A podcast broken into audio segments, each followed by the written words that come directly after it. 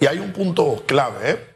Eh, la alcaldía de Panamá, sin duda alguna, lo es, como lo indicas, mi querida Susana Elizabeth, la pequeña presidencia del país. Lo más importante a considerar luego de una presidencia, sin duda una es la alcaldía de la ciudad capitalina, donde palabras más, palabras menos, números más, números menos, eh, habitan, cohabitan un aproximado de 1.2 millones de habitantes.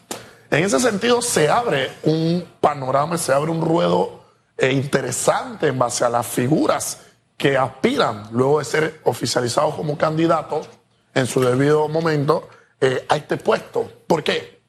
Porque se habla a priori, y para hablar de la alcaldía tenemos que hacer un pequeño recuento presidencial.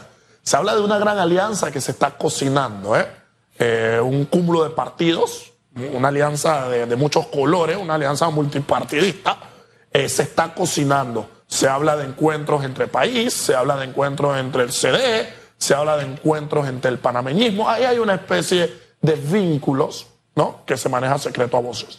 Y sin duda alguna, eh, sabemos que una de las negociaciones que se van a tener para poder establecer una alianza presidencial es lo que va a ocurrir, sin duda alguna, con la alcaldía.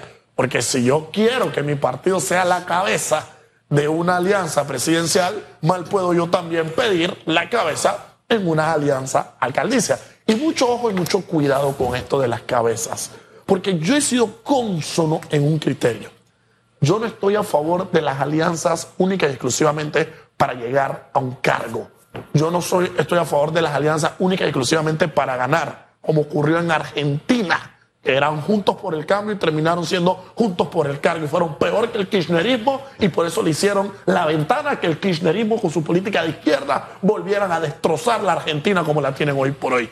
Y si aspiramos a una alianza que única y exclusivamente responda a mi interés y mi deseo de hoy, flaco favor le vamos a hacer, sin duda alguna, a, un mal deseo o a una mala administración como la tenemos en estos momentos. Debo entender, a partir de su análisis, que aquel candidato que negocie la cabeza de la alianza presidencial cederá la presidencia chiquita que es la alcaldía? A priori, esa debería ser, considero yo, eh, la negociación, el camino, el ruedo que, que va a seguirse, porque aquel que aspire a la presidencia mal podría también indicar quiero la alcaldía. Y esto solamente se puede hacer eh, con un músculo o con una data, con, una cantidad de votos, con un análisis íntegro para poder solicitarlo. Y ninguno de los candidatos eh, que aspiran a esa gran alianza presidencial hoy cuentan con un respaldo íntegro, a mi entender, ni el panameñismo, ni el CD, ni el Partido País, para decir yo quiero ser tanto el candidato presidencial y que mi partido de igual manera también liderice la ¿Qué elementos deben estar entonces en la mesa, Ian? Eh, es como cuando eh, eh, el equipo de los Yankees, yo me ponía brava con Joe Torres y con el que siguió, que no se me fue el nombre. Em, yo decía, oye, pero ¿por qué no mete a, a Jeter, hombre? ¿Por qué no mete al otro? O cuando está la selección, también acá uno dice, pero mira, te sacó a este y no metió a aquel. O sea, hay que escoger a los mejores, llevar a los mejores. ¿Cómo saber quiénes son los mejores? Porque lo que ocurre, mi querido Jan, es que el voto se puede fragmentar. Ahí hay un Entonces, ¿qué pasa? Que no nos confiemos solamente que la ciudadanía esté inconforme con el trabajo de José Luis Fábrega. Recordemos que hay miembros del PRD que votarían por el señor Fábrega para mantenerse en la planilla de la alcaldía y con eso pudiera nuevamente repetir el señor Fábrega. Entonces, por esa razón creo que es importante sentarse a hablar y negociar. Pero ¿qué elementos deben estar en la mesa realmente para saber este es el mejor o esta es la mejor? Hasta ahora la única mujer es Genesis Arona y creo que ya no va a haber ninguna otra mujer. Concuerdo. Eh, estaríamos hablando de cinco figuras, de cuatro. Eh, bueno, no, porque también eh, solamente cruzó uno de los de libre postulación o también cruzó el señor Blaser y Casís. Sí, son los tres. Son, tres estamos hablando de tres independientes. Brose, Blaser y Casís. Ajá. Estamos hablando de Raúl Ricardo Rodríguez, estamos hablando de Willy Bermúdez y estamos hablando de Génesis Arona. Seis figuras. Te habría que ver en RM. Vamos a ver qué pasa en RM. Si viene Cheyo, serían siete figuras. Yo no sé si Partido Popular va a salir con una figura con Martín Torrijos. Tendríamos ocho figuras, mi querido el Y el PRD, el actual gobierno.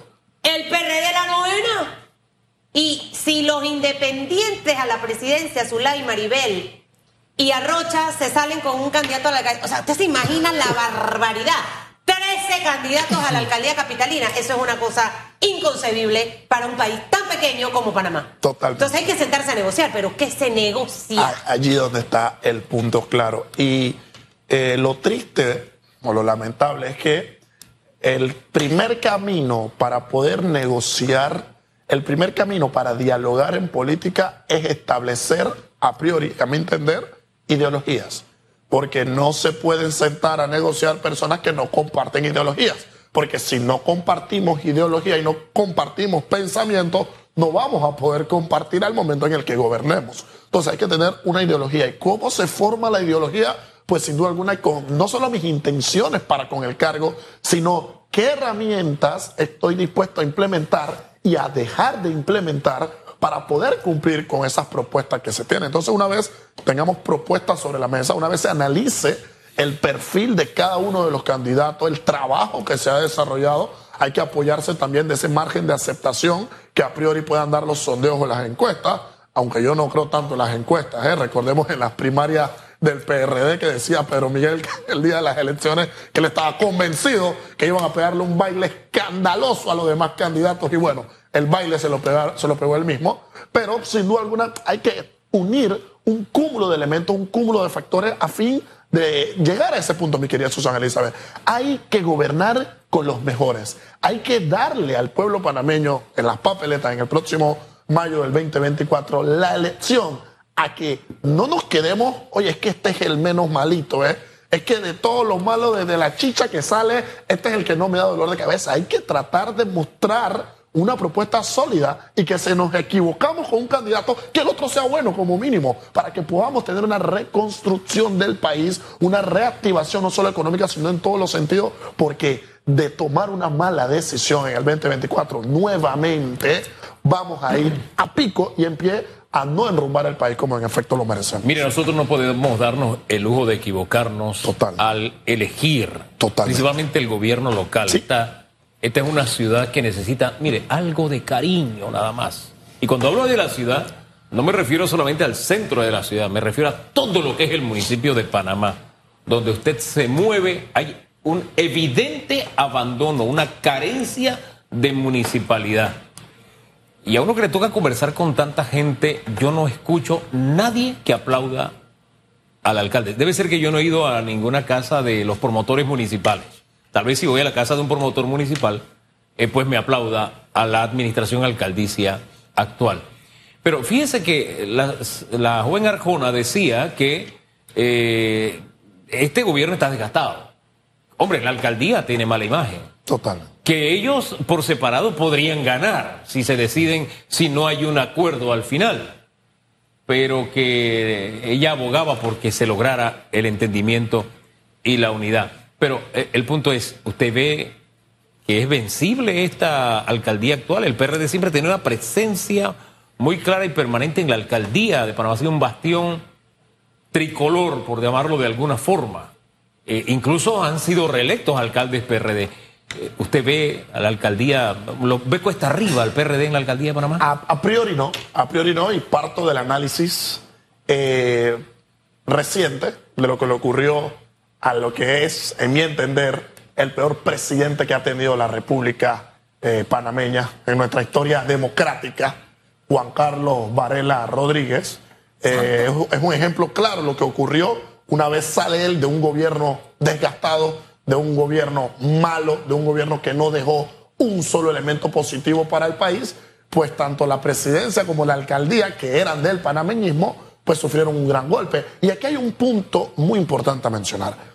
Hoy la presidencia es PRD y la alcaldía también lo es.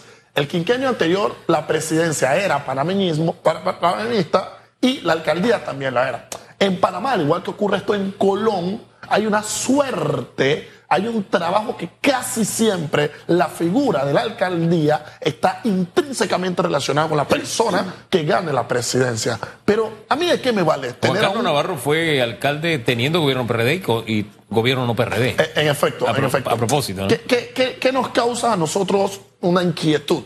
Por ejemplo, uno esperaría que una asamblea PRD, una presidencia PRD, una alcaldía PRD, tenían todos en sus manos todo en su virtud para poder hacer un trabajo escandaloso, para que la reelección se diese por sí sola, sin tener que pedirla, pero teniendo todas las oportunidades, teniendo todos los recursos por amor a Cristo con el tema de la descentralización, que si la descentralización paralela, que si no, lo que vamos a pedir para el presupuesto general del Estado, los préstamos por fuera. Con la cantidad de dinero y con el poder que existía, el PRD tuvo que haber tenido el mejor gobierno de la historia. Triste y lamentablemente, pudieron más las intenciones de algunos, pudieron más eh, lo, que querían otros, pudieron intereses de recámaras, de partidos, intereses personales, y pues sin duda alguna, mi querido Enrique, no creo que la alcaldía eh, esté en un camino consono para repetir eh, en cuanto al gobierno se No repetiría, pero puede repetir si le ponemos las cosas fáciles en la mesa. Eso es, eso, es importante decirlo. Aquí hay alcaldes que ni se conocen, mi querido Ian. Total, total. A Fábrega la conocemos por la cantidad de trastadas que hace. Eh, pero hay otra cantidad de alcaldes y lo mismo ocurre, señoras y señores, con los representantes por lo que usted vota. Así es. Ahí estaba la pregunta en redes. Y el señor Jairo Salazar dice que son buenas. Creo que debió decir algunos representantes son buenas personas. Creo que ese fue el espíritu. No podemos generalizar, porque ni siquiera yo sé quién es el mío. En efecto. Eh, a Chutupu tampoco. Un montón de gente aquí no sabe, no, no conoce el trabajo de ese edil, eh, que también juega un papel fundamental. Ah, pero sí es importante para que los diputados lo usen para el tema de los fondos y desvió la plata para allá y tú pagas. usted sabe, todo eso sirve para esa trampa así tan al día. Entonces yo siento que llegó el momento de exigir que las figuras que van sean las mejores. Alcalde, representante, diputados, nada más no pensemos que solo el top del presidente no usted tiene que escoger bien hacia abajo, un poco de gente incompetente que no pueden ser exitosos en sus negocios, haciendo tramañuras y cosas ahí. Pero en la cosa pública, ñagare, ñagare, ñagare. Hugo Enrique es un fiel creyente eh, de que el trabajo tiene que empezar con los gobiernos locales.